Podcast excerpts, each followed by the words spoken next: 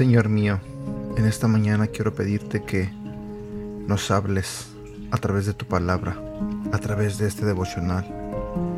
Quiero pedirte, Señor, que nos ayudes a seguir adelante, a no darnos por vencidos, a tener fuerza de voluntad para poder hacer los planes que tú tienes para nosotros.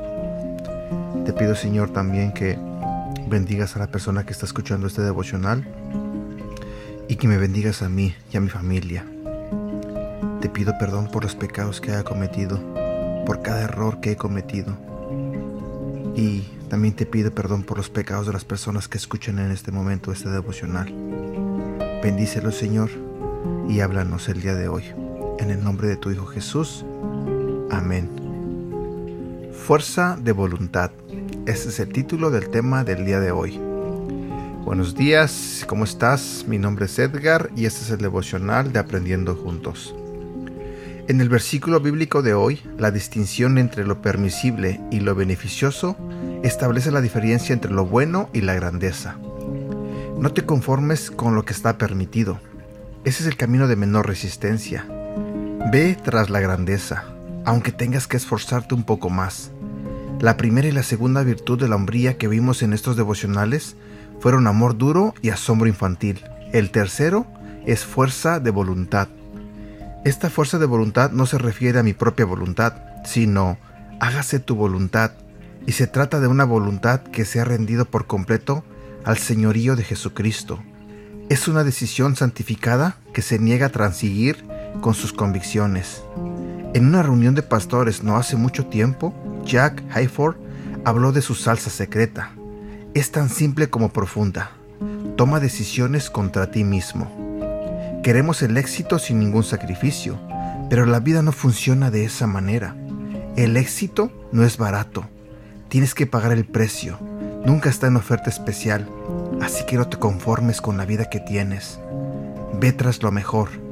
La mejor decisión que puedes hacer es tomar decisiones en tu contra. Tienes que disciplinarte para hacer las cosas correctas día tras día, semana tras semana, año tras año. Si haces eso, la recompensa es mucho mayor que el precio que pagaste. Ahora veamos nuestra realidad. Si quieres salir de tus deudas, debes tomar decisiones financieras contra ti mismo. Eso se llama ajustarse a un presupuesto. Si quieres ponerte en forma, tienes que tomar decisiones físicas contra ti mismo. Inscríbete en un gimnasio. Si quieres crecer espiritualmente, tienes que tomar decisiones contra ti mismo. Trata de ayunar. Si tu relación sentimental con tu pareja no va como tú quisieras, deja de quejarte y da el 100% de ti. Da amor al 100%. Preocúpate por lo que necesita tu pareja. Ve en qué le puedes ayudar. Ámalo. Ámalo aunque tú creas que no se lo merece.